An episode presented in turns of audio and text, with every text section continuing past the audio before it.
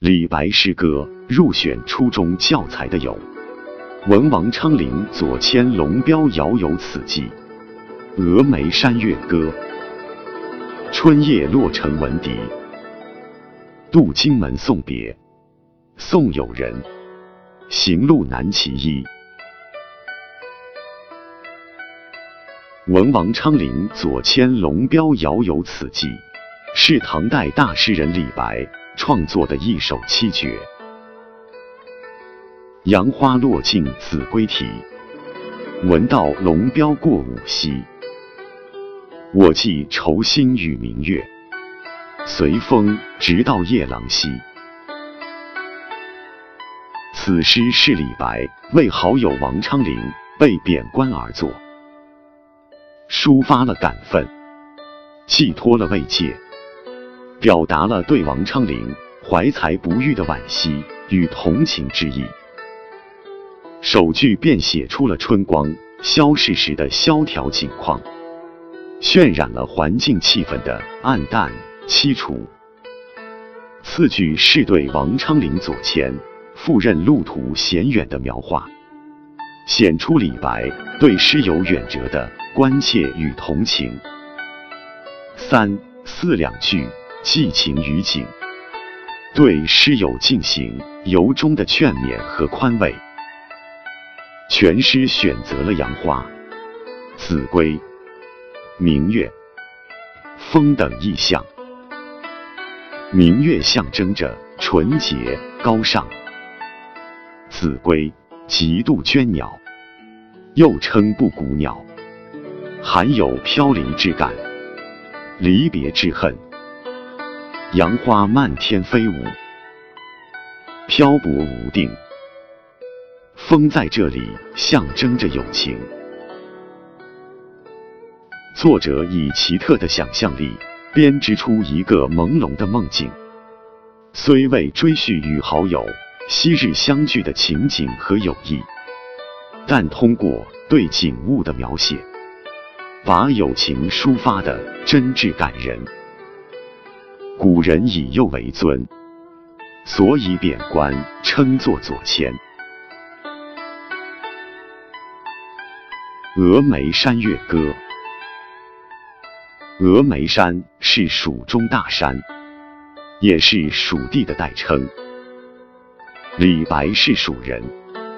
因此，峨眉山月也就是故园之月。此诗是李白开元十三年即七百二十五年出离蜀地时的作品。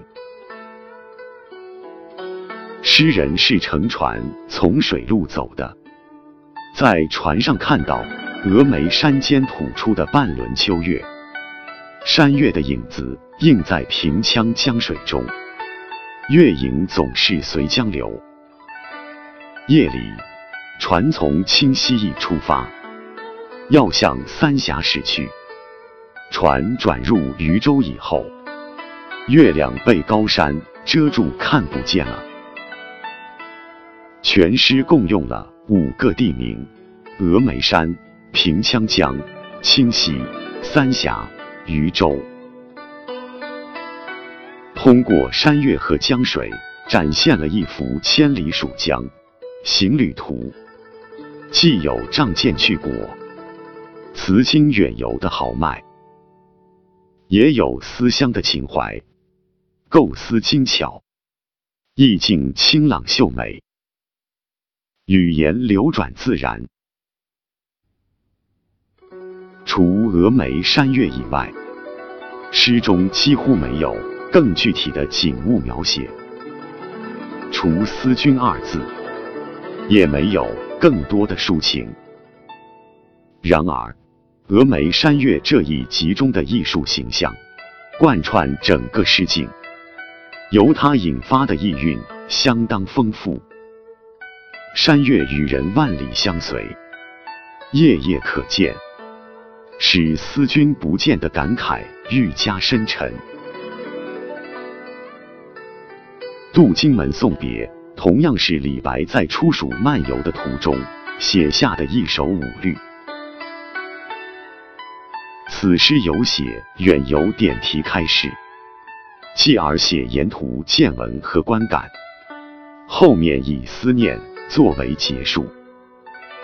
全诗意境高远，风格雄健，形象奇伟，想象瑰丽，以其卓越的绘景取胜，景象雄浑壮阔，表现了作者少年远游、倜傥不群的个性及浓浓的思乡之情。我们前面已经讲过，律诗共分四联。头两句叫首联，三四句叫颔联，五六句叫颈联，七八句叫尾联。律诗中间两联要求对仗。渡远荆门外，来从楚国游，是这首诗的首联。李白这次出蜀。由水路乘船远行，经巴渝，出三峡，直向荆门山之外驶去，目的是到湖北、湖南一带楚国故地游览。山随平野尽，江入大荒流，是颔联。山随平野尽，形象地描绘了。船出三峡，渡过荆门山后，长江两岸的特有景色。随字将群山与平野的位置逐渐变换、推移，真切地表现出来。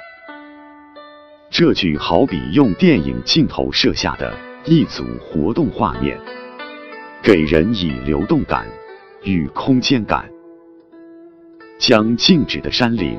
磨撞出活动的趋向，江入大荒流，写出江水奔腾直泻的气势，充分表达了诗人的万丈豪情，充满了喜悦和昂扬的激情，力透纸背，用语贴切，景中蕴藏着诗人喜悦开朗的心情和青春的蓬勃朝气。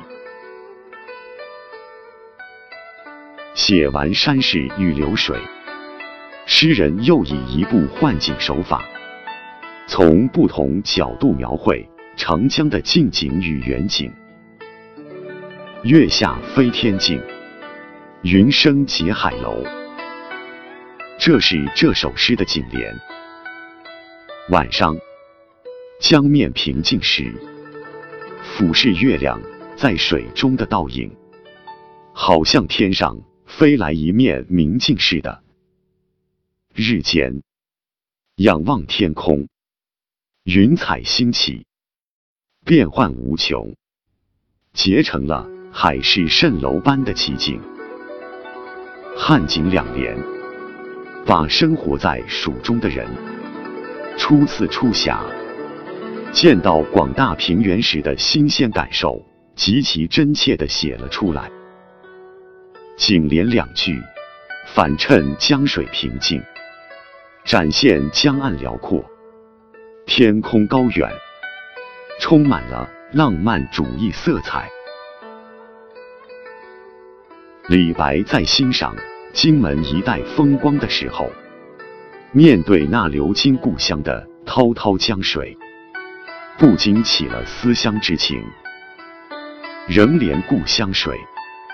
万里送行舟，这是尾联。诗人顺着长江远渡荆门，江水流过的蜀地，也就是曾经养育过他的故乡。初次离别，他怎能不无限留恋，依依难舍呢？但诗人不说自己思念故乡，而说故乡之水恋恋不舍的。一路送我远行，怀着深情厚谊，万里送行舟。从对面写来，越发显出自己思乡深情。